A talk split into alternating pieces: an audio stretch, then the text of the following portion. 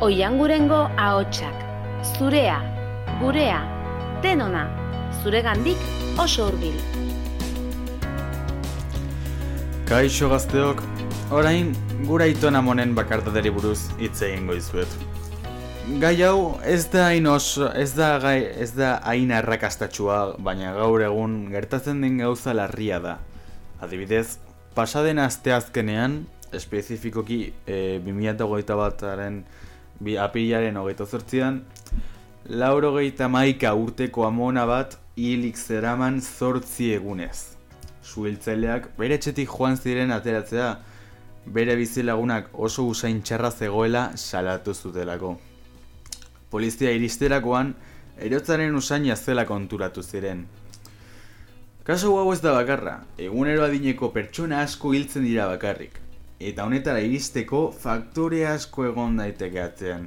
Adibidez, seme alabarik ez izatea, atzerrean bizitzea bizitza sozialik gabe, harreman txarra familiarekin eta abar.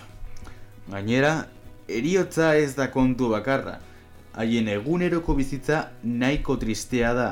Imaginazatu egotea normalen e, banku baten e, e, literalki ez zertara ikustea edo egun oson kalean oinez elmugarik gabe.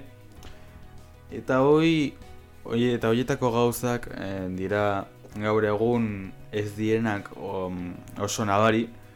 E, batez ere batez ere gaurko e, komunikabidetan eta ondo gongo legoke e, gai hau oso zabalduta izatea e, familietan gehienez jakiteko nola balaratu e, nola balaratu ahalko genuken gure aitona monek hauek bizitza osoa eman dutelako guregan.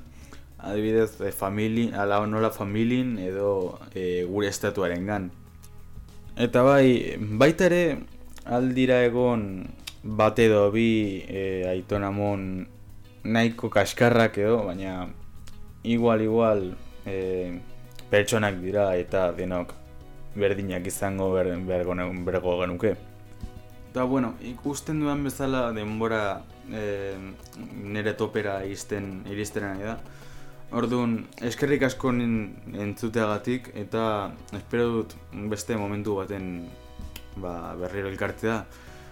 Agur eta ondo pasa bizitza eta agur.